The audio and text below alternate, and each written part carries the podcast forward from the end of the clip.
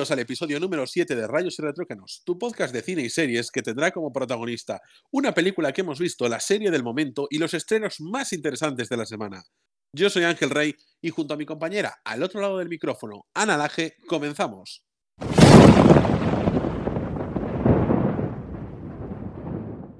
En esta edición del podcast de hoy queremos comenzar comentando que la película española de la que hablamos la semana pasada, El Hoyo, ha sido la película más vista en Netflix, en España y atentos, también en Estados Unidos.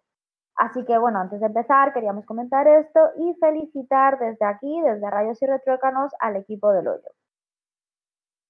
Bueno, y volviendo a nuestra programación esta semana, ya que el confinamiento causado por la pandemia del COVID-19 se ha extendido y no se sabe si se extenderá más, queremos hacer un top de películas sobre el mar. Y esto lo hacemos porque quizás los que nos hemos criado en la costa lo apreciamos más, no lo sé. Pero para mí, creo que también para Ancho, eh, ver el mar, tanto en calma como embravecido, se nos transmite una sensación de libertad increíble.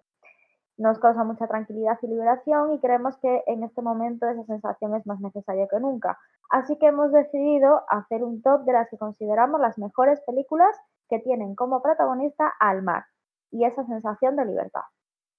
Entonces, para elaborar los rankings, como siempre, hemos hecho una votación clásica dando puntos del 1 al 5, según nos haya gustado, de menos a más. Y en esta ocasión, debido a que no hemos coincidido apenas, hemos decidido comentar directamente los tops individuales y, por tanto, eh, comienzo yo a comentar mi ranking. Bueno, yo como soy un poco anárquica, he hecho un top de 6 en lugar de 5, eh, que cosa que le saca bastante de quicio a Ancho, pero bueno, Ángel.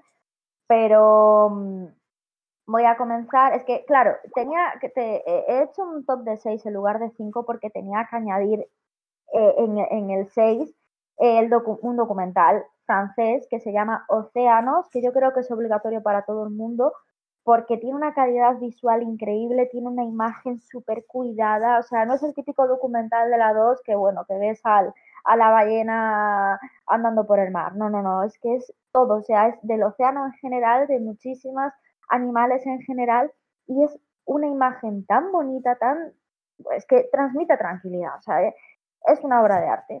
Y no, sé, no me acuerdo ahora mismo cuántos años había tardado en, rodar este documental, pero creo que había sido una barbaridad y, es normal, porque ya os digo que la imagen está súper cuidada. Así que os lo, os lo recomiendo encarecidamente. Por eso he puesto mi top 6, ¿vale? Para añadiros este documental. Vale. Bueno, pues después de poner en mi, en ranking número 6 este documental, comienzo con eh, mi ranking de películas del 5 al 1, ¿vale? En el puesto número 5 pongo Bestias del Sur Salvaje, que me parece una muy buena película, sobre todo por dos elementos. La banda sonora, que me parece impresionante, o sea, de las bandas sonoras más increíbles de, para mí de la historia del cine, o sea, me vuelve loca. Y aparte, eh, ayuda a, que, a esa sensación de empoderamiento y ese sentimiento de empoderamiento de la actriz, ¿no? Que es el segundo elemento que iba a decir que me pareció más impresionante de la, de la película, la actriz eh, Kim Sini Waylis, que consiguió su nominación eh, siendo la nominación más joven de la historia de los Oscars con tan solo nueve años y me parece que es súper merecida. Eh, sí que es cierto que, por ejemplo, la película del piano, Anna Paquin también tenía, había tenido un récord de la nominación, la nominación más temprana, pero sin lugar a dudas a, mí me molestó muchísimo que no se lo dieran a esta niña, porque es que es impresionante la mirada, la actitud, es que solo ella consigue eh, una, transmitir una sensación de libertad, que es lo que decíamos al principio, ¿no? Con, con esta sección, que lo que queremos es eso, sensación de eh, películas que no transmitan libertad, yo creo que el personaje de ella en ese sentido lo borda.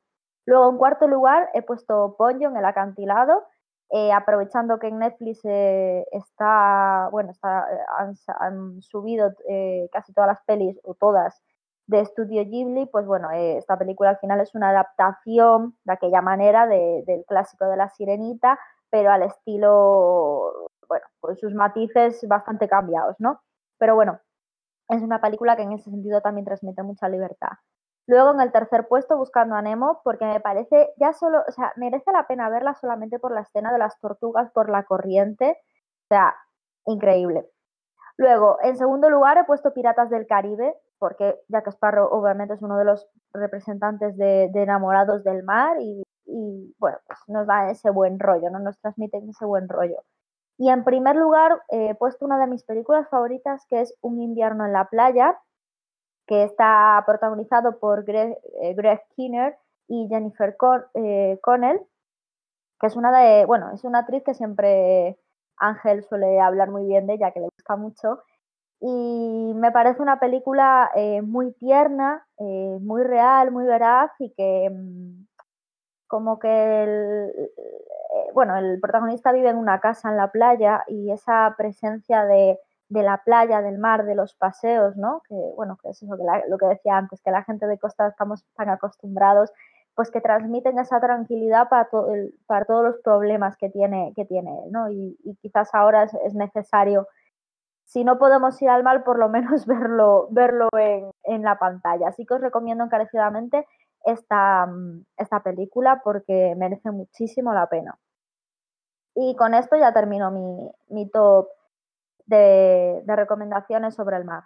Bueno, pues voy por el mío. Antes de nada, decir que no sé por qué hablas tanto de la gente de costa si tú vives el Pirineo. Vamos a ver, yo eh, voy a comenzar por la película que... Aprovechas, aprovechas todo.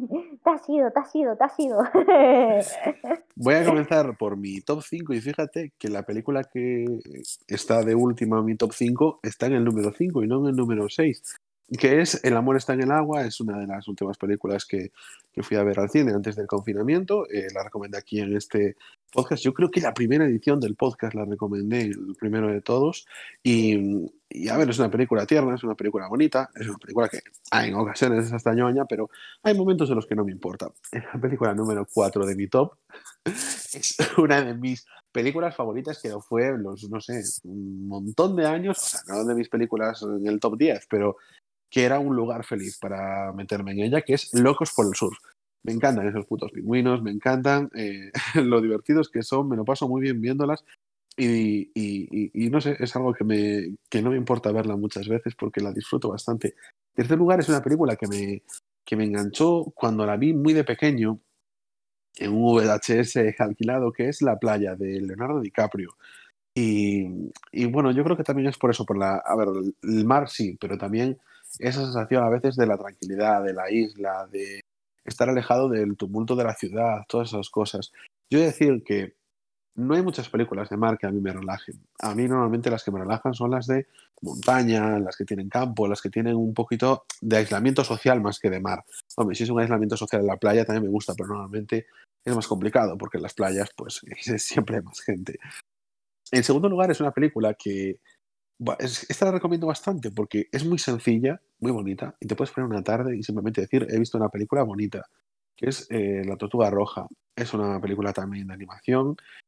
Y pues al final creo que eh, solo tengo una película de imagen real dentro de las recomendaciones de playa, porque no es tan fácil hacer una película en el mar, porque no vaya de tiburones.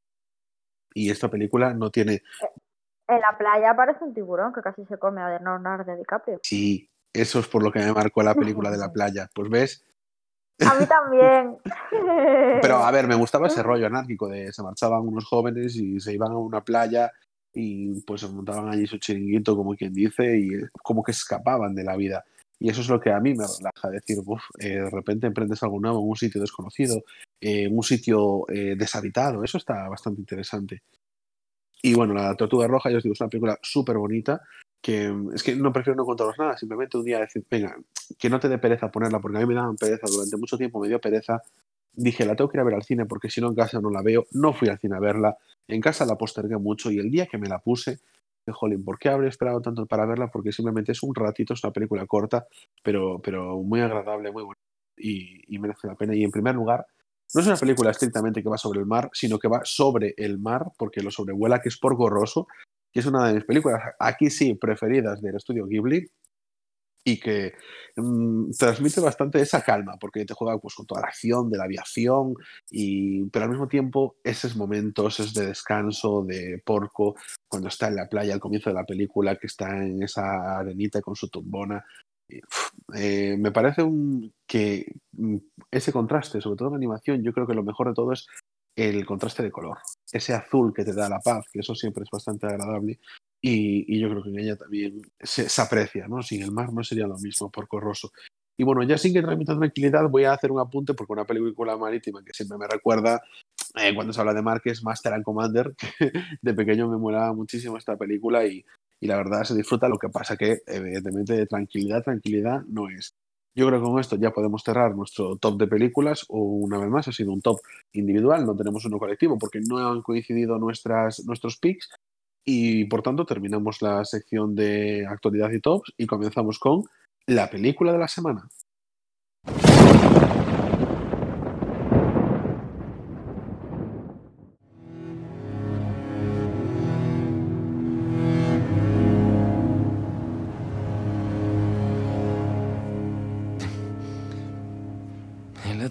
Escuché una canción por la radio. Y el que la cantaba decía que se llamaba Carnaval. Arthur. No es de locos. Porque ese es mi nombre de payaso. Mi nombre artístico. Y hasta hace poco parecía que era invisible. Ni yo sabía si realmente existía. Tengo malas noticias para ti. No escucha, ¿verdad? Yo creo que en realidad no me ha escuchado jamás. Me hace las mismas preguntas cada semana. ¿Qué tal el trabajo? ¿Has tenido pensamientos negativos? Yo solo tengo pensamientos negativos. Pero usted nunca me escucha. Le acabo de decir que me he pasado toda la vida sin saber si realmente existía. Pero existo. Y la gente está empezando a darse cuenta. Nos han recortado los fondos. Cerramos todas las oficinas la semana que viene. El ayuntamiento ha recortado los fondos de todos los servicios y eso afecta a los servicios sociales, claro. Esta es la última vez que te veo. Vale. No les importa una mierda a la gente como tú, Arthur. Ni tampoco les importa una mierda a la gente como yo. Esta semana vamos a comentar la película Joker. Vamos a hablar un poquito de la trama y por qué nos ha gustado tanto y por qué también creemos que es una de las películas más interesantes del año pasado. Arthur Fleck, interpretado por Joaquin Phoenix, Vive en Gotham con su madre y su única motivación en la vida es hacer reír a la gente. Actúa haciendo de payaso en pequeños trabajos, pero tiene problemas mentales que hacen que la gente le vea como un bicho raro. Su gran sueño es actuar como cómico delante de público, pero una serie de trágicos acontecimientos le hará ir incrementando su ira contra una sociedad que le ignora. Joker nos presenta una nueva historia del universo DC alejada de los universos de Wonder Woman, Batman, Superman Suicide Squad como una vuelta de tuerca a la historia cinematográfica del villano más reconocido de Gotham. La película nos guía a través de la formación, de la transformación de Arthur Fleck, un payaso profesional y precario que ve cómo se tambalea su vida ante la pérdida de su empleo, algo en lo que volcaba su vida junto con el cuidado de su madre. Su relación con esta y con su desconocido padre y la posterior hospitalización de su madre termina por desestabilizar a Arthur y llevarlo al incidente que detona la acción de la serie, asesinando a unos jóvenes becarios de ejecutivo de Wall Street en el metro. Este incidente conecta con una sociedad que ve cómo la crisis económica está cebándose en los trabajadores, mientras el sector financiero sigue en la cima propiciando una serie de disturbios que toman como símbolo la máscara de payaso que representa al asesino del metro. Esta ha sido la trama de la película, así que ahora comienzan los spoilers. Ana, Vamos a ver, yo en esta película lo que yo lo que encuentro es que DC nos presenta algo diferente a lo que estaba saliendo. Y es que en lugar de sacarnos más aventuras épicas de Superman salvando la Tierra, Batman luchando contra villanos o Suicide Squad buscándose en los equipos de, de la muerte, intentando además eso, vencer a otros malos y cosas así, nos presentan una historia de personaje dentro de un universo que es el conocido para nosotros, que es el de Gotham, el del universo Batman, un personaje que ya conocemos, pero con una historia muy humana. mm, yo creo que además eh, también es un soplo de aire fresco para DC que venía eh, de fiasco tras fiasco tras fiasco con películas de las que, bueno, mm, Aquaman en cierto modo se medio salvó por su estilo cómico, pero que la única que dio el callo respecto a la crítica al final fue Wonder Woman. ¿Tú cómo ves esto? Sí, que ha sido un cambio de, tono increíble. Aparte, yo más que hablar de un personaje en sí mismo, yo creo que hablan de la persona, ¿no? Eh, pierde un poco ese rollo de cómic o los típicos comentarios graciosos, de esos diálogos. Eh, yo creo que se va muchísimo más allá y hace una película de la persona, Joker. Y con su mundo oscuro, los sentimientos más profundos. Es una película completa y absolutamente adulta. No creo que sea una película que un niño pueda llegar a entender la envergadura y, y, toda la profundidad ¿no? que, tiene, que tiene. Entonces, en ese sentido, lo que dices tú me parece un cambio, eh, vamos, radical, radical. Es que, ya sabes es que yo veo que no va a capas. Por ejemplo, tú coges Batman, las de Christopher Nolan, y son unas películas que puedes decir, aquí hay capas, es una película que puede ver un niño porque tiene una estructura con su acción y todas esas cosas. Y luego por detrás, si tú a medida que vas creciendo o que conoces el universo lo que sea, puedes rascar más, motivaciones, un poquito de psicología, etc. En esta, toda la parte de estructura que le pueda gustar a un fan casual se va. Esta no es una película para el. No quiero decir que no le guste, pero no es una película para el público de cine de superhéroes. No, no lo es. Es que es la persona, es lo que te decía. No hablan de un personaje de cómic, hablan de la persona que hay detrás de ese personaje. Incluso pueden hablar, que, que, puede, que pueden estar hablando de, de, lo que es el actor que hace del Joker, ¿sabes? O sea, a mí me dio muchas veces la impresión, la impresión esa, que estaban hablando del actor que está detrás del Joker, ¿no? Como cuando hacen los documentales de, de los actores y actrices que a lo mejor han tenido una época oscura y, y hacen los documentales de cómo han salido, de cómo llegaron al estrellato. Bueno, pues a mí esto me, es lo que me dio la impresión con el Joker, que va más allá de lo que es la historia y lo que dices tú, lo de las capas, ¿no? Eh, yo fui al cine con bastante gente a verla, éramos seis, que no suelo ir al cine con tanta gente. Pensé que eh, había seis en la sala y era bastante gente para tu pueblo. No, no, no, no, ese día se llenó la sala, o sea, fue la única vez que vi en, mi pueblo la... Bueno, no es mi pueblo, ah, vamos a ver, yo soy de Vigo, llevo aquí un año, esto no es mi pueblo, pero vivo en un pueblo ahora mismo. Y, y eso, que fue la primera vez que vi la sala llena. Y fui, fui con seis amigos, éramos seis, y la verdad es que mm, solo nos gustó a tres, otros tres no les moló nada, les aburrió muchísimo. Claro, a ver, no, era, no son gente precisamente cinéfilos y, no es lo que dices tú, no, no vas ahí a ver una película de superhéroes. Y, y eso yo creo que ha gustado principalmente porque han contado la historia súper bien, o sea, es, es el ritmo de la película es tremendo, aunque hay unas partes que se hacen un poco pesadas, que esto lo hablaba con mi padre porque mi padre la vio y le encantó sea, le, encantó, pero sí que decía que en el medio había como una parte muy pesada, pero que, es necesaria para entender eh, el comportamiento del Joker durante toda la película y sobre todo ese final tan impresionante.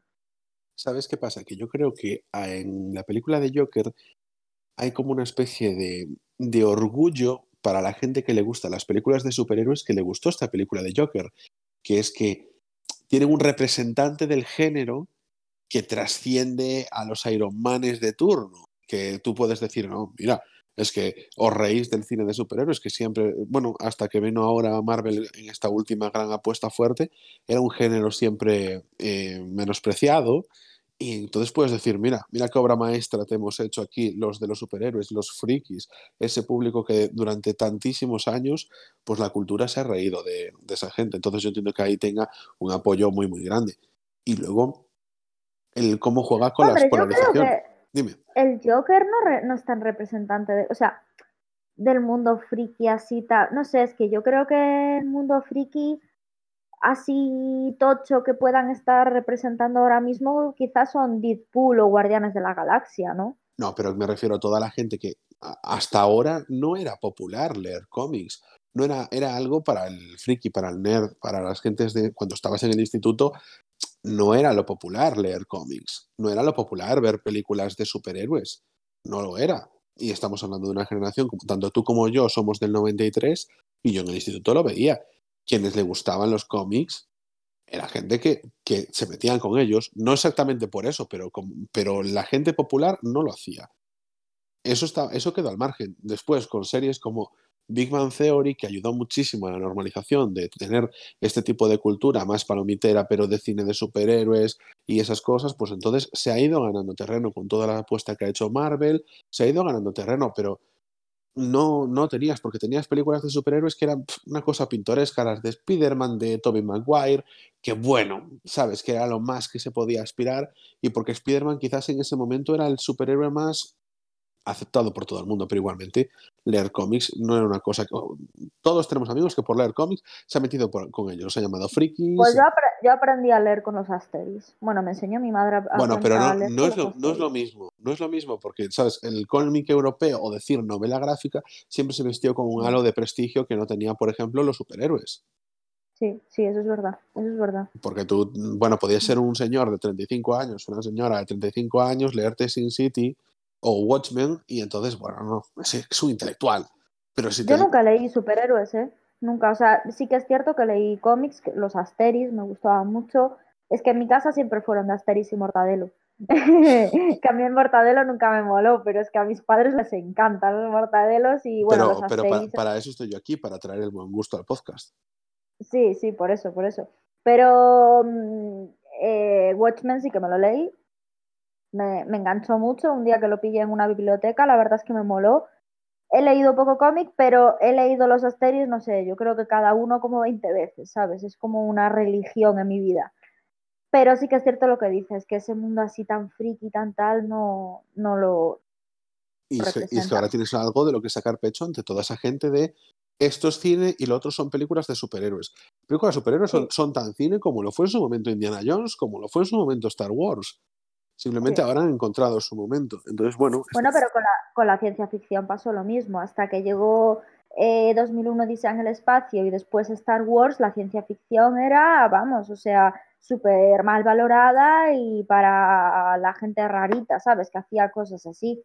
Hasta y, que... y después también, porque Star Wars llegó, tuvo su pico, pero luego fue una... cuando se terminaron las películas de Star Wars y el mainstream, pues pasó otra cosa y siguieron las legiones de fans de Star Wars, las legiones de fans de Star Wars eran frikis, como las legiones de fans de Star Trek o de cosas de ciencia ficción, los que iban a la Comic Con, los que se disfrazaban. Toda esa gente eran los raritos. Entonces, pues esa gente pues se retroalimentaba, quería también, oye, pues eh, de repente tengo, quiero hablar con gente que tenga estas mismas inquietudes y todo eso. Y, aparte, hablando, volviendo otra vez al mundo Batman y al Joker, ¿qué diferencia hay entre el Joker de Jack Nicholson, ya sabes que una de las escenas mías favoritas del cine, siempre te lo digo, es la de cuando el Joker entra en el museo y empieza a pintar todo y a bailar, ¿sabes? Con la música. ¿Qué diferencia de ese, lo, que estabas diciendo tú ahora, de ese friki, porque Jack Nicholson representaba un friki trastornado, al Joker de Nolan, tan oscuro, de Heath Ledger, y, al Joker ahora mismo de Joaquin Phoenix con, con, con, la peli Joker, ¿no? Entonces. Pero mira, pues escucha, ¿por qué te dejas al mejor Joker de todos, el de Jared Leto? ¿Me explicas? Ay, es que esa peli es muy mala, Ángel. Es que yo no sé cómo te gustó a mí Escuadrón Suicida, es que me pareció de cortarse las venas, ¿eh? Pues no sé, me parece entretenida. Ay, a mí no me gustó nada. Y el Jared Leto de él tampoco. Así como Margot Robbie. Es que Margot Robbie, cosa que hace, cosa que borda. ¿Sabes? Para mí es la misma cuesta. Lo que supone para mí misma cuesta aquí en España, pues es Margot Robbie en, lo que es en Hollywood. O sea, cosa que hace, cosa que lo borda. Es tremendísima. Y la, película que hizo ahora de Harley Quinn, de Aves de Presa, me pareció un peliculón. O sea, me lo pasé, pero súper bien. España porque yo, o sea, vale, no es una película que diga peliculón, eh, vamos, de hecho, acabas de decir que es un peliculón. Mira. No, pero es- escucha, en Que plan, en obra, en plan obra de arte, ¿sabes? No, no es una obra de arte, pero sí que es un peliculón de- a, a nivel diversión, ¿sabes? Vas al cine y te lo vas a pasar súper bien y, y no te vas a aburrir en ningún momento y vas a salir del cine con un buen sabor de boca y diciendo, bueno, pues me gasto el dinero y me lo he pasado bien, ¿sabes? Está bien gastado.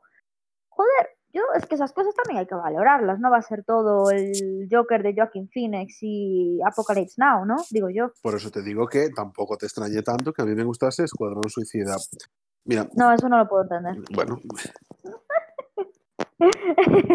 mira, en la peli para mí hay otra pata que es precisamente quizás esta parte más cultureta a la hora de hacer el análisis, que es el, cómo lo- funcionan los medios de comunicación, cómo han tratado tanto eh, al el incidente ese del asesinato en el metro, como también hay otro punto que tratan que me parece muy interesante, que es cómo ensalzan la figura del magnate millonario Thomas Wayne como el gran filántropo de Gotham. ¿Cómo lo viste tú? Vale, pues a ver, el tema de los medios de comunicación, eh, bueno, al final es lo de siempre, ¿no? La, eh, la agenda setting, eh, que ellos eligen cómo contar las cosas, de qué manera y con qué contexto, ¿no? Bueno, eso yo creo que es algo bastante, bastante típico y que eso se ve también mucho en El Caballero Oscuro, la imagen que queda de Batman al final de la película, cómo Batman cree que es necesario que tenga esa imagen por el bien de la ciudadanía. Bueno, al final yo creo que es, es, es la, es el peso de, de, los medios y cómo los utilizan para, para, ir moviendo la opinión pública. Y eso con los superhéroes se utiliza muchísimo. Eh, yo que sé, en Civil War, eh, con Iron Man y, y con eh, Capitán América, por ejemplo, cuando la gente nos eh, está, o sea, está, está el debate de si los superhéroes son mejores o son peores para la humanidad. Bueno, yo te creo que todas esas cosas al final siempre es algo muy típico de las películas de, de superhéroes. Sobre lo de Thomas Wayne, ¿no? Eh, a mí es una trama que no me gustó nada. O sea, a mí no me gustó que enlazaran a Batman con el Joker a través de la figura del padre. Es que me pareció absurdo. No sé, a mí no, eso no me gustó. O sea, fue uno de los puntos de la película que no me gustaron nada. Pues tía, a mí me mola un montón. Sí. Y te digo, porque yo te digo, cuando estaba sucediendo la película, en la película, a ver, lo que te presenta es que mmm, la madre de, Arthur eh, siempre dice que su padre es eh, Thomas Wayne, que, le, les va a ayudar porque ellos están en una situación muy precaria, le escribe cartas que nunca tienen respuesta y decide Arthur, después de todo, o sea, en mitad de la película, decide ir a verlo. ¿Por qué su padre no le ayuda? ¿Por qué necesita, o sea, él necesita que, que, que, lo ayuda, que lo ayuden? Y allí se encuentra con el pequeño Bruce Wayne, tienen una conversación. Y yo durante toda la película estoy in en que eso es cierto, en que lo que te está diciendo la madre es verdad, de que es algo así. Y a mí me gusta porque digo, perfecto, se están saltando lo que es la, la sincronización, o sea, los, la, las líneas de parentesco que te marcan en los cómics y para presentarte otra cosa diferente. Y yo creo que esas cosas, o sea, los elementos tienen que estar al servicio de la historia. Y si para contarte la historia de Joker, tal y como te la quieren contar, tienen que cambiar eso y tienen que hacer que sean hermanos, a mí no me importa. Yo entiendo que la gente se rasgue las vestiduras y diga, ostras, es que ¿por qué? Si esto nunca fue así, ni nada por el estilo. ¿Y por qué tienen que ser eh, dos caras de la misma moneda y cosas así por el estilo? Bueno, creo que la película además lo estaba justificando bastante bien en por qué uno era como era y, y después está Bruce Wayne, que evidentemente pues está en, en su casa, en su mansión de rico y no tiene ningún problema en la vida. Pero creo que te están dando una justificación. Al final, Thomas Wayne, un gran empresario que se aprovechó de una trabajadora suya, la dejó embarazada y luego pues le dio pasaporte y pasó de ella. Y ella cuidó a su hijo. No es descabellado, no es una cosa loca. Y mmm, entra dentro del personaje de Joker. Luego te entra más cuando te das cuenta de que es, no es cierto. Entonces, a mí me gusta que entres en el juego de que te digan que lo es, que tú creas que lo es, y luego te digan que no. A mí ese, engaño me parece completamente legítimo dentro de la película, porque bueno, te lo van contando y está bien justificado. Así como el engaño de la, de la pareja de Arthur, que estaban, eh, que estaban, veías que salían con ella, que ese para mí cantaba mucho más. Yo a mitad de película se decía a Lidia que iba con ella al cine, le decía, oye, pues convenimos en que no existe esta mujer, ¿no? No está sucediendo esto. Y Ay, pues yo eso me lo creí completamente, lo de la chica. yo ese, ese no, porque no me parecía lógico el comportamiento de ella. Me parecía súper peliculero. ¿Ves? Ese, por ejemplo, si esa relación fuese real, me hubiese parecido mal, porque Arthur se comportaba como un loco, como una persona eh, desestabilizada, y sin embargo tenía esa relación tan idílica. Eso sí que no me entraba en la cabeza, lo, de, lo del Thomas Wayne me entraba bastante. Y sobre todo porque durante toda la película te van dando la cosa... Pero a mí me hubiera, a mí me hubiera entrado más si no fuera Thomas Wayne. O sea, a mí lo que es la trama esa me gusta, pero ¿por qué el padre de, de Batman? O sea, no, búscate otro rico, no sé si me explico. O sea, que buscaran esa relación que para que saliera de alguna manera Batman es lo que me, me pareció que, que tenía muchísimo... eh, eso, que estaba demasiado como impostado. Pues yo es que no, es que creo que el hecho de que, de que jueguen con eso es lo que le da fuerza. Porque mm, yo creo que molesta, molesta al principio porque sabes que no es así, porque nunca se te ha contado esa historia como que es así. Incluso yo en mi cabeza ya estaba haciendo cálculos diciendo, pero si este señor tiene que tener como mínimo 36 años y Bruce es súper pequeño, cuando se encuentren, pues el Joker tendrá que ser muy mayor, tendría que ser un hombre de 70 años o tendría que ser un hombre de 60 años.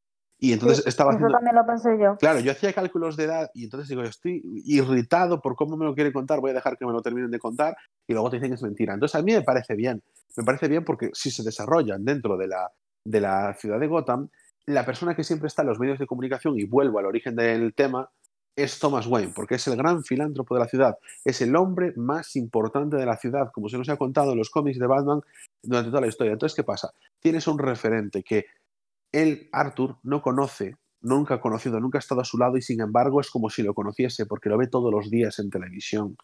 Porque está siempre, eh, conoce su imagen, conoce sus pasos, conoce cómo piensa, lo que dice, lo tiene siempre presente y eso le perturba más, porque además es una vuelta de hoja sobre él lo que él ya tenía en su cabeza. Él tenía en su cabeza que es un buen chico, que le gusta hacer reír a la gente. Bueno, tiene ese, este trastorno que hace que se ría él compulsivamente, pero él sabe que quiere a ¿Crees su madre. ¿Eh? ¿Crees que habrá una segunda parte, Ángel? No, y no necesita una segunda parte. No, es que yo creo que tampoco. No. Que no la necesito. Y en este caso, pues vemos eso, esa cómo eligen los medios de comunicación. Es, además, lo eligen como eso, como el filántropo que es. Pero claro, luego te cuentan eso. Pues mira, en realidad este tío es un poco un tiranillo. ¿eh? Es un empresario tiranillo y cuando lo conoce, pues se da un golpe con la realidad. Entonces a mí me gusta, ¿por qué? Porque te ponen eso. Al personaje que todo el mundo conoce como filántropo, realmente te da un golpe de la realidad. Como el golpe de realidad fue perder el trabajo, el golpe de realidad fue lo del hospital psiquiátrico de su madre, el golpe de realidad es saber que ella tenía sus problemas mentales, que su padre no era su padre, todos esos golpes que le van dando en la vida a una persona que es emocionalmente inestable, que le suspenden el tratamiento y como golpe tras golpe tras golpe lo lleva a las consecuencias de ese asesinato en el metro, a esos, eh, a esos eh, esa, camada de junior de, de Wall Street. Y, y, eso yo creo que es lo que hace que de verdad que, que, suene muy bien. Y yo digo, es Thomas Wayne porque tiene que ser Thomas Wayne, porque es el hombre más famoso de Gotham y es el reconocido filántropo. Y eso es lo que le da fuerza realmente y argumento. Puedes decir, un, un rico común, bueno, pero yo creo que no queda tan bien como que sea él y sobre todo a mí el hecho de que me intenten engañar y lo hagan bien, también yo lo, lo aprecio bastante. Y, y, jolín, luego llegamos al punto final, a, Robert De Niro, que está genial. O sea, mira que el Robert De Niro ahora en el ocaso de su carrera tiene altos y bajos y los bajos son muy bajos, ¿eh? Y hace películas que dejan mucho que desear.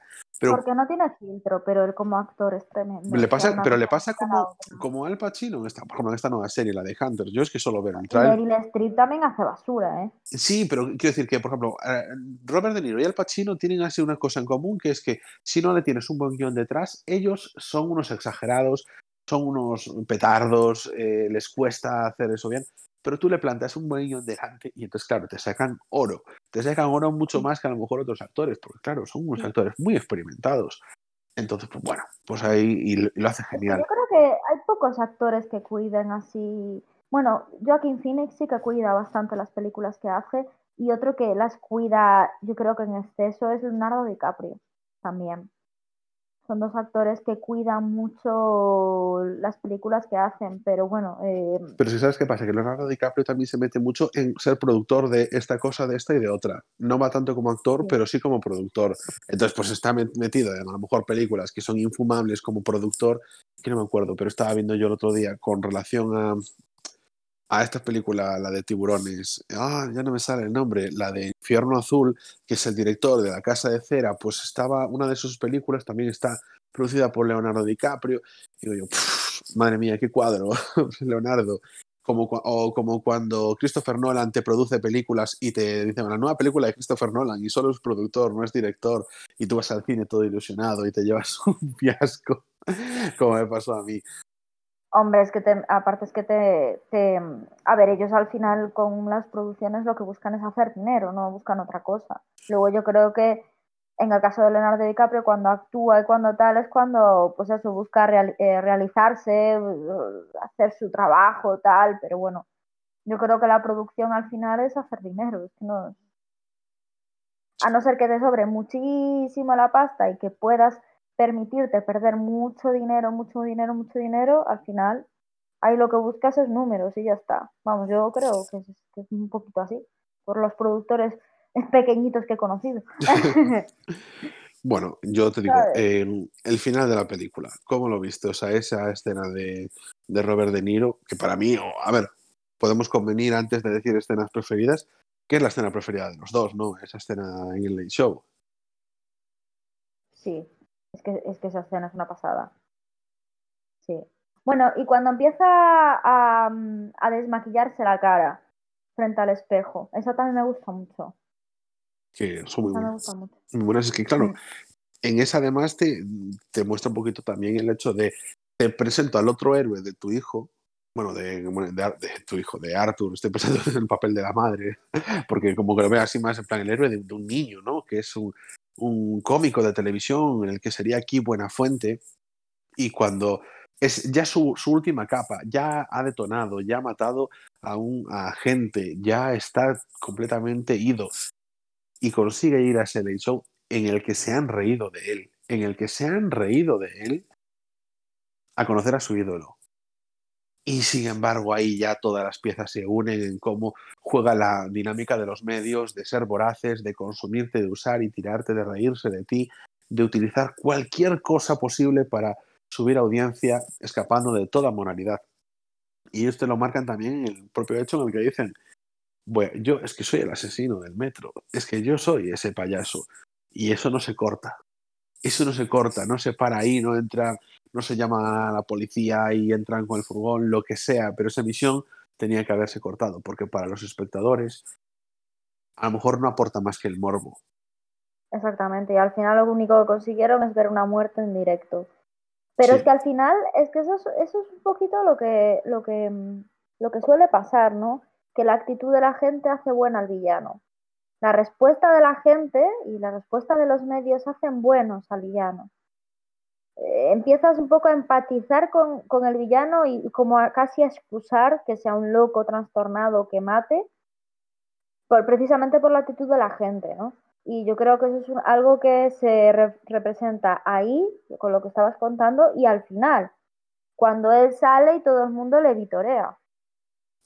Es que la película juega un poco con ese discurso que no es relativista. Yo creo que no es relativista, que no es no te, no te dice que la posición es la sociedad ha creado a esta persona y es culpa de la sociedad, pues porque él tenía problemas y al mismo tiempo, pues eh, la crisis que se ceba siempre con los de siempre y con las personas que tienen enfermedades mentales, pues aún muchísimo más y es mucho más duro y eso provoca esto y justifica esto.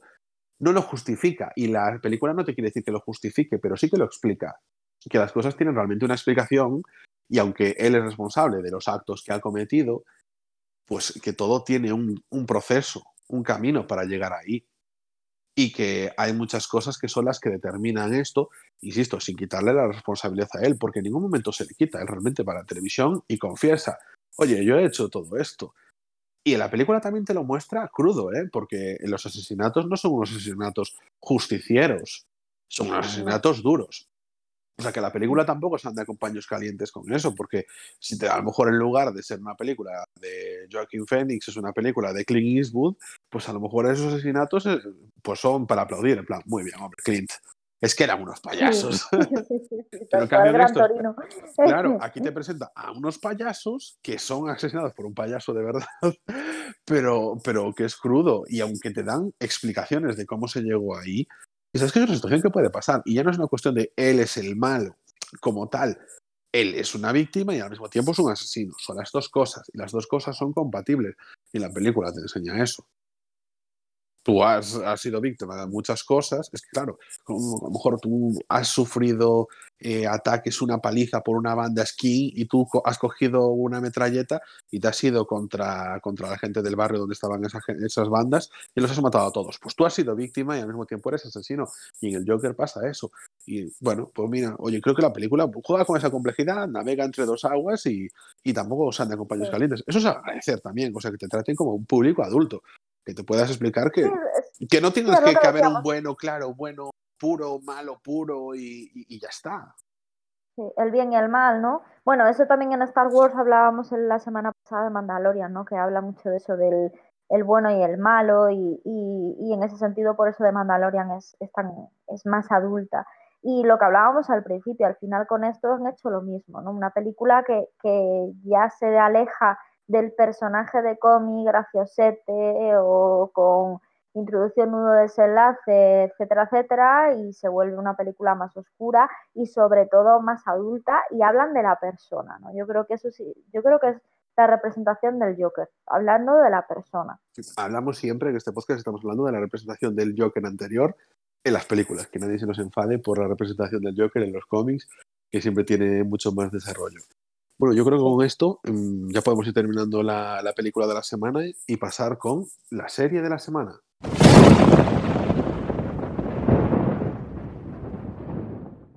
Señora. Madre mía. Ana Mari. Ana Mari. Señora, ¿se encuentra bien? Oh, my ovaries are killing me. Tráeme una pastilla. No, no. Ah! That's my diaphragm. It's disgusting. Oh. Y dile que se vaya. ¿Yo? Sí. Necesito dormir. Quiero estar sola.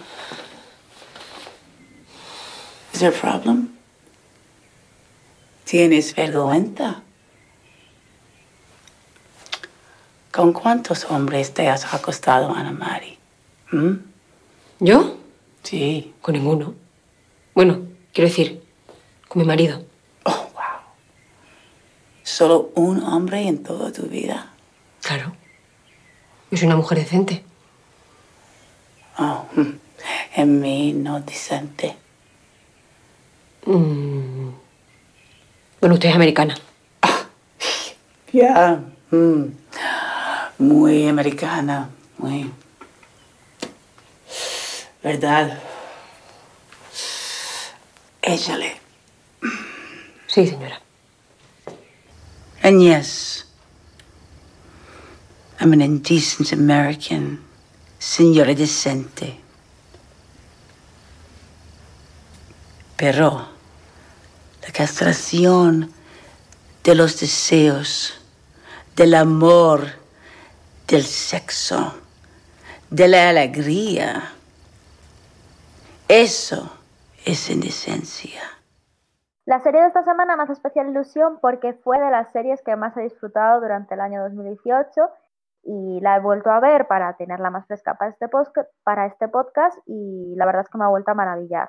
No es otra que la serie Arde Madrid, que es una serie eh, creada, protagonizada y dirigida por Paco León y también está protagonizada por dos de mis actrices españolas favoritas, Ana Castillo e Inma Cuesta.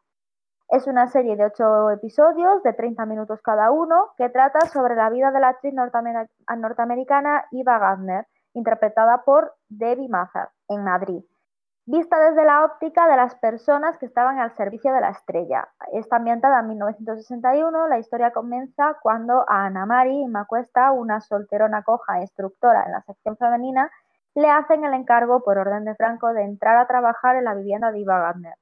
Con la intención de espiarla, ¿no? Y un poco iban a, en contra de las personas con ideas comunistas, sí, una caza de brujas. Y para ello tiene que fingir que está casado con Manolo, que lo interpreta Paco León, chofer de la actriz y busca vidas a tiempo completo. Ambos serán testigos, junto a otra joven criada, Ana Castillo, de las continuas fiestas que acaban con los nervios de los vecinos. La pareja formada nada más y nada menos que por el general Juan Domingo Perón y su esposa, recién exiliados de Argentina. Esta serie está caracterizada por hacer contraste entre el glamour de un icono de Hollywood y su libertad en la cama frente al analfabetismo sexual de los españoles y esa España franquista más gris. Bueno, y con esto ya podemos decir que comienzan los spoilers. A ver, una de las cosas que más me ha gustado de esta serie, no sé si estás conmigo, Ángel, es que, es que está narrada desde el punto de vista del servicio, ¿no? De, de Iva Gardner. Y, y, aquí lo principal no es Iva Gardner, porque mm, sí que es cierto que se ven cositas sobre ella, el alcoholismo, la infelicidad, la soledad, la dependencia social que tiene, ¿no? Al final es una estrella de Hollywood de éxito que tiene esa obligación de frente a lo que en realidad quiere hacer, ¿no? Y eso la hace una mujer pues dependiente de ciertas sustancias y de cierta gente. Pero es que tiene que quedar muy claro que esto no es un biopic. Lo importante no es, no es esto, sino de cómo una estrella de Hollywood, con todo lo que se supone ¿no? a nivel cultural, eh, apertura de mente, libertad sexual, consumo de drogas, todo eso cómo afectó a gente tan cerrada y casi analfabeta de esa España de los 60, de esa España gris, ¿no? Me, a mí fue lo que, lo que más me gustó y, y, una de las cosas que más valoro en la, en la, en la trama y en el guion eh, hecho por, por, Paco León, ¿no? Yo creo que ese rollito y, y esa, ese enfoque eh, es que es súper bonito y, hace, hace que incluso disfrutes de, pues eso, de que ves representado a, esa España más eh, pues picaresca, más eh, tradicional. Y a mí me, ha molado mucho. Yo, lo que veo es que es una historia que hay que contar dentro de todas las historias que se cuentan durante el franquismo. Bueno, eh, desde las historias más pícaras, desde las historias más eh, intimistas y personales, a las, historias más de la pobreza de la época, realmente aquí hay una historia que tú tienes que contar, que es interesante, es parte de la historia de, nuestra, de nuestro país. Y en un momento en el que el cine era tan sumamente importante porque era la ventana de apertura cultural de un mundo, pues es algo que, que no sepamos, que haya tantísima gente que haya sabido, como yo, que me incluyo, que Ava estuvo viviendo en España durante una etapa de su vida, porque le gustó el país, porque le gustó estar aquí, pues eso es un síntoma de que realmente... Lo que le gustó en realidad fue un torero, el domingo, que estuvo casado con Lucía Bosé, es verdad, es verdad, es así. Ah, con el que estuvo casado con Lucía Bosé. Bueno, es que yo, sabes que esas cosas no, me, no me entero. Ya, por eso, por eso, pero, pero fue por eso que la historia es que le gustaba mucho ese torero. Por eso hay un momento de la serie que dice la de los toreros pues eh, ella le gustaba mucho eh, Luis Dominguín. Es que a mí ese background, por ejemplo, me, faltaba, porque yo, por ejemplo, Lucía Bosé la ubico un poco, a Miguel Bosé, por desgracia, lo ubico, eh, pero lo que viene siendo tú, su contexto, no lo hacía. Y sus conexiones, mira, me parece interesante. Pero, oye, que es una historia que está guay contarla y sobre todo que a veces hay historias que están bien contarlas, que son unas buenas historias, pero es que si además tú le das esa pátina, es decir, vamos a hacer un producto nuevo, diferente, en el que Paco León pues apuesta por eso, por hacer el punto de vista del servicio, el punto de vista de eso, de la espía de la sección femenina. El costumbrismo. El costumbrismo. O sea, llevando, pero tú puedes hacer una película costumbrista como antes, porque muchas películas españolas son costumbristas, relatando su, su realidad, pero siempre son desde el punto de vista del dueño de la casa y se ve la ignorancia de los criados y todo eso. No desde el otro lado, que eso es una parte interesante. ¿Cómo además te juega con esa, esa serie? Pues en blanco y negro. Hombre, un detalle importante también a comentar, ¿no? Al final es una apuesta por una estética que representa lo que tú dices, esos eh, personajes grises de la España, triste de la España. Eh, Paco, Paco, León yo creo que está destacando mucho sus películas desde, desde su ópera prima Carmina, por la estética, por el cuidado de los planos, por... Me, me recuerda un poquito en ese sentido a Almodóvar, ¿no? Que, por ejemplo, el personaje de Carmina, que está interpretado por su madre, y que en realidad es su madre, porque él lo dice, ¿no? Muchas de las anécdotas que salen en la película en realidad le pasaron a ella. Que está todo tan, lo hace todo tan cuidado y todo tan como un, como un eh, homenaje a, a, su tierra, a España, a la representación de nuestra cultura y, y, lo hace todo tan cuidado y tan bonito que yo creo que ahora mismo sus películas son de mis, de mis favoritas. ¿eh?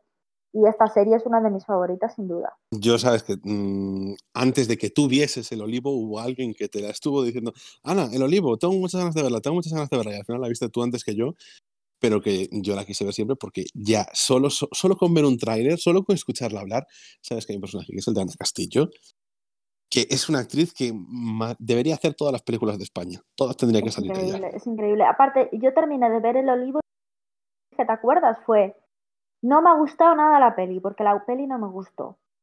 Pero esa actriz se va a llevar el Goya porque menudo descubrimiento. O sea, pocas veces se ven actrices con ese potencial y es que esa, si es que hasta el anuncio este que hace con el chicote, que es que tiene una, una gracia, una naturalidad.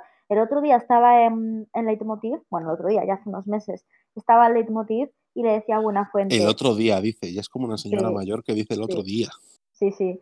Pues eso, eh, salía, al Leitmotiv, salía en Leitmotiv y le decía a Buenafuente, es que estás hablando, o sea, estaba promocionando a Du y decía, estás hablando como si estuvieras en el salón de tu casa, porque ella, bueno, esto tal, cual, no sé qué, con toda la naturalidad del mundo y, y, y, esa franqueza que tiene, porque tiene una franqueza a la hora de hablar y de actuar, es que es ella, o sea, se deja, se, se deja la piel, o sea, es que se, se expresa completamente tal y como es ella y como es ella, y a la hora de actuar lo hace, se abre en canal. Me parece súper difícil. O sea, que una persona sea tan sumamente expresiva y sin, sin miedo a quedar mal, lo es típico, ¿no?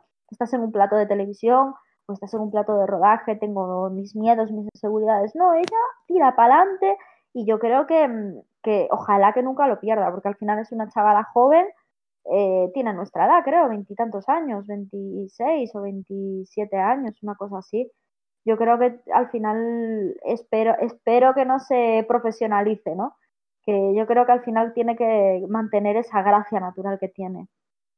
Vale, aparte de todo, de todo esto, ¿no? De lo que es el personaje de, de Ana Castillo, de lo que es la, la, actriz, a mí me mola mucho el personaje que hace en esta, en esta serie, porque mmm, al final ella representa a una, a una chica que, que reconoce que, la, que le gusta el sexo, que ha probado, que se ha quedado embarazada y que no quiere tener hijos y que gracias a Eva Gardner, esta, eh, cuando descubre que ella está embarazada, la lleva a un sitio para que pueda abortar. Y al final de la, de la serie, eh, Eva Gardner le dice que se tiene que ir porque se tiene que, que ir a rodar a, Hollywood.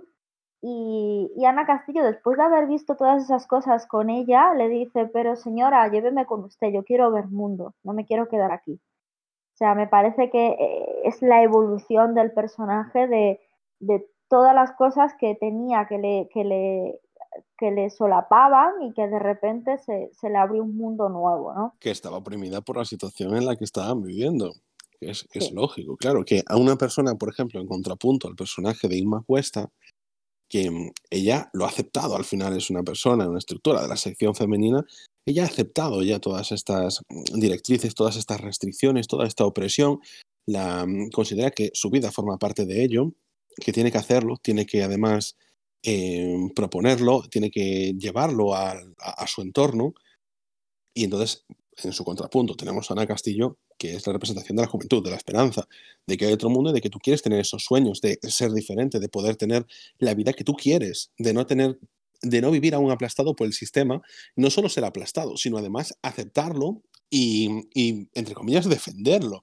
No olvidemos, a ver, Irma Cuesta va como espía a la casa de Ava Gardner porque se lo pide el régimen y tú lo aceptas. Bueno, tampoco es que tú tengas muchas opciones de negarte, pero lo aceptas como un trabajo más. Y ella dice, pues que es otro trabajo, tengo que hacer ese trabajo y punto, ya está. No, al principio no se le muestran muchas contradicciones con, con el tener que hacer eso. A medida que tiene relación con, con la que será su, ¿cómo se dice? Ella sirvienta, Señora, es su señora, señora. exacto.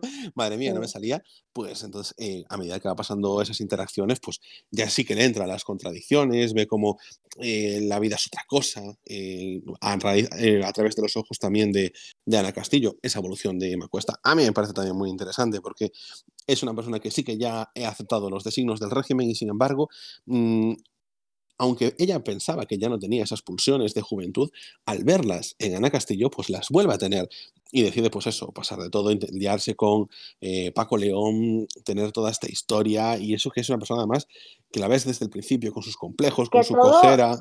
que todo es desencadenado por la influencia de lo que dices tú del personaje de Ana Castillo y por una conversación con Iva Gardner, porque en un momento dado ella se encuentra el diafragma de, de su señora, ¿no? De Iva Gardner, y Iva Gardner está haciendo pis y le está con una resaca tremenda, le dice, tráigame una aspirina, y, y entonces eh, empiezan a hablar un poco de, le dice ya, ¿por qué me miras así, no? Y entonces la Inma Cuesta eh, le justifica un poco que, que eso en España, que no es lo típico, pero que lo de acostarse con tíos una noche y, y así, pero que enti- entiende que ella es americana y los americanos son más indecentes. Y ella se queda, o sea, la Eva Gardner se la queda mirando alucinando y más adelante, no sé si en el siguiente capítulo eh, o, incluso en el siguiente, se nota que Eva Gardner se quedó dolida por eso y, le contesta, yo creo que lo indecente no es dejarse llevar y sentir, lo indecente sería no sentir. Y eso como que hace un clic en la cabeza de Inma- del personaje de Inma Cuesta, de Ana Mari, y se va automáticamente a, a- a acostarse con, con Es es, Manolo. es una mujer que se había reprimido siempre. Había aceptado que esa era la forma de vida, que la, la que le Sí. habían enseñado, y no luchaba Sí. contra ella, ya la había aceptado por completo. Y esa conversación, como tú dices, sea, le- es quizás el, la gota que coma el vaso, el detonante, después de ella ver, porque ella, te fijas cómo se queda observando, tal, al fin y al cabo, tú estás viendo un, una vida que, te choca, que no, que no acabas de entrar, pero a medida que la vas viendo ya sientes esa curiosidad, no es un rechazo total y absoluto. Y va, le va entrando, le va entrando, le va y esa conversación es la que vertebra todo eso que ella ha visto. Te voy a decir una cosa, eh, yo creo que voy a ya comentártelo, porque aquí hay un personaje del que no se ha hablado, y para mí es mi personaje preferido de, de la serie, y tiene también una, o sea, una de mis escenas preferidas, o la escena preferida de la serie, yo lo reconozco, no son de los principales, pero es Lucero, que es el personaje de este de, uff, ¿cómo se llama esta chica? Em, Miren Ibarguren, eh, Sí, sí.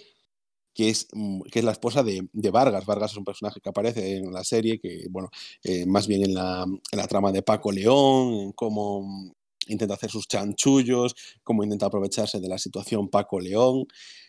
Y, y es un tipo que está ahí metido y, y es un personaje, porque ella es una, una gitana, vamos, una, una mujer con un carácter tremendo que pone patas arriba a la vida de, de, de Vargas y, y es un personaje que sale muy poquito pero cuando sale a mí me encantó. O sea, me mm, dije yo, madre mía, esta, esta mujer o sea, le- es la, la, virgen a la que yo rezo ella. Y, no sé, me pareció maravilloso y, y cómo en tan poco, pues realmente levanta un- una serie que iba ya muy bien, jolín, que la serie iba perfecta, pero, pero le da ese toque, es decir, este es el, ojo, que España son las mujeres que están ahí también, eh, bueno, pues calladas, cumpliendo con la sección femenina y todas estas cosas, pero también están estas mujeres, ojo, y entonces me, me hizo mucha gracia y sobre todo eso, cómo, cómo revienta todo lo que, por donde pasa y, todo lo que está a su alrededor y, todo se tiene que centrar en ella. Y bueno, es, un personaje que quería decirlo porque si no se me va a olvidar y realmente fue mi, mi preferido de la serie, aunque ya digo, no fuese principal en la trama, pero, pero estuvo muy bien metido. Porque podría no haber estado realmente sin está ella. o sea, interpretado de una manera magistral. que, que- que podría no estar. Es que realmente no es un Sí. personaje nada necesario. Podrían obviarlo completamente. Y sin embargo, su paso por la serie a mí me que la encantó. historia, la historia del, del collar incluso podrían obviarla perfectamente. Que sí que un poco representa la forma de ser española esa, de, de intentar sobrevivir y buscar pues el tema del Para quien, para, quien, no, para, quien no la collar. haya, para quien no la haya visto, explica la trama del collar. Paco Le- o sea, Paco León lo timan con unas botellas de whisky y entonces él había pedido dinero prestado a este Vargas, que era el marido de, de Lucero. Entonces, como él no puede pagarlo porque le han timado y le han rellenado las botellas de agua y no las puede revender, el Vargas le dice que como no le puede devolver el dinero, le tiene que pagar como unas bragas usadas de Iva Gardner. Entonces se las da. Con la mala suerte que su mujer Lucero le pilla las bragas y se piensa que se ha acostado con, con Iva Gardner y le coge una manía a Iva Gardner Lucero que flipas. Entonces, eh, le dice a su marido a Vargas que la única manera de perdonarlo es que le dé el collar, que era un collar de Bulgari de estos de Hollywood de los 60, imaginaros, em, que quiere el collar de Iva Gardner. Entonces Manolo hace el chanchullo y le hace una copia del, del collar, en realidad le da uno falso. Y, bueno, al final, bueno, es que todo gira alrededor de si me confundí, no le di el falso, le di el real, al final en realidad que les había hecho las copias, se había quedado con el original y les había dado dos copias. O sea, las típicas chanchulladas, ¿no? Y yo creo que esas son cosas que sí que se podrían prescindir de esta serie, pero sí que es cierto que representa un poco la manera de sobrevivir, ¿no? Española muchas veces de yo soy más listo que el de al lado porque conseguí... Es un poco, a mí me dio la sensación de que era un poco un gag que mm, de, de serie de, de, parrilla española, de podría estar en un, la, la que se avecina o, o, alguna de estas, ¿sabes? Una cosa, fue un humor muy básico, una trama muy básica que no aportaba mucho realmente a los personajes, pero lo que te daban realmente era la, la opción de conocer este, este universo que había en Arde Madrid, porque, claro, ¿qué pasa? Que la serie también hay que jugar con una cosa, que cuando se hizo se pensaba en hacer una segunda temporada. Bueno, yo por lo menos lo que en su momento había leído es que se pensaba hacer, luego se decidió directamente que no, que iba a quedarse solo en una miniserie, Cosa que yo agradezco.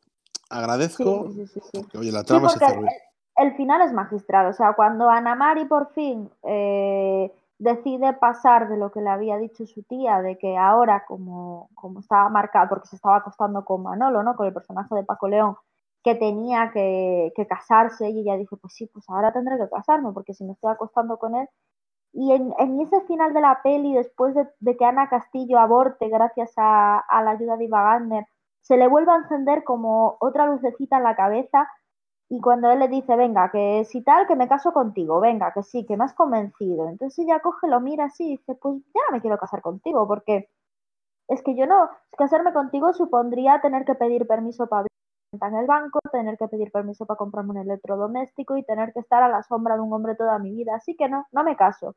O sea, pasa de cero a cien en, en ocho capítulos. O sea, increíble. Y así termina la serie, ¿no? Que le dice, pero Dios mío, pero me estás volviendo loco, si es que te querías casar, ahora ya no te quieres casar, y entonces se van discutiendo ahí, se van ahí, dan un portazo y termina la serie. O sea, yo creo que es tremendo ese, ese final, tremendo. Sí, lo encaja muy bien. Sí. Te dan al final algo. Es un running gag que durante toda la serie se ha manifestado, porque toda la serie se la pasan discutiendo por la manera sí. de ser, pues el libertinaje de Manolo y la ¿cómo se llama esto? La, o sea, ser muy, o la parte estricta de, de Ana Mari y, y, siempre chocando esa, esas dos es que personalidades. No está, no está, mira, yo creo que ahí no, ella no es tan estricta y él tampoco tiene tanto libertinaje. Él, va de, él es un fanfarrón.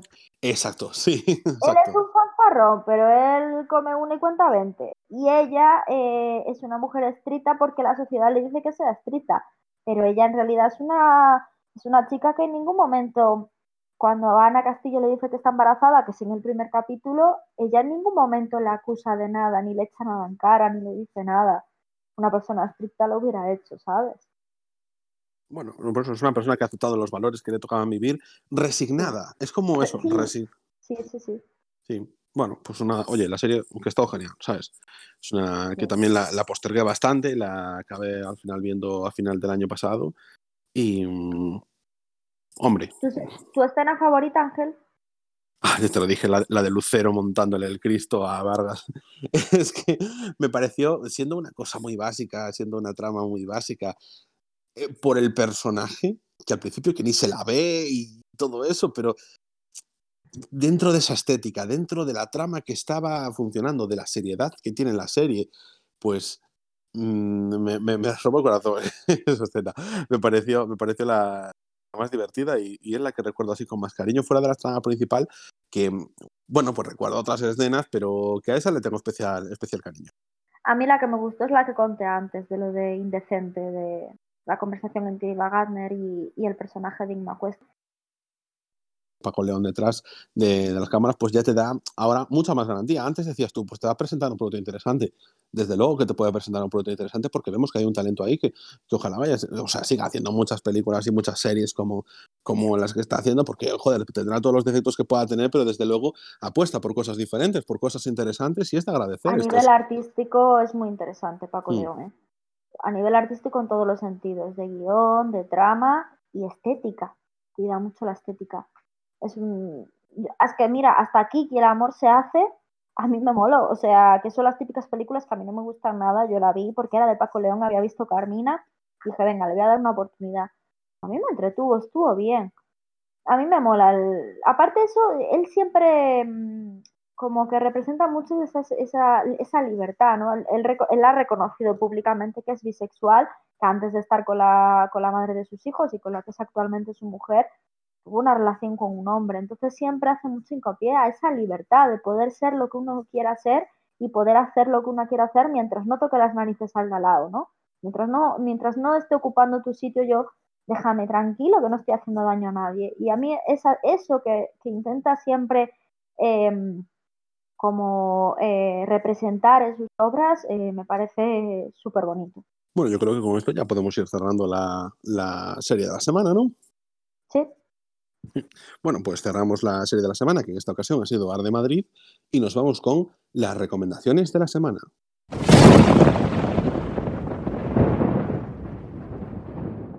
Bueno, pues como esta semana eh, seguimos con los cines cerrados, yo voy a hacer una recomendación, esta vez de la plataforma Filming, porque, bueno, eh, nos hemos, me he vuelto a hacer una cuenta, hacer una suscripción a la cuenta de Filming.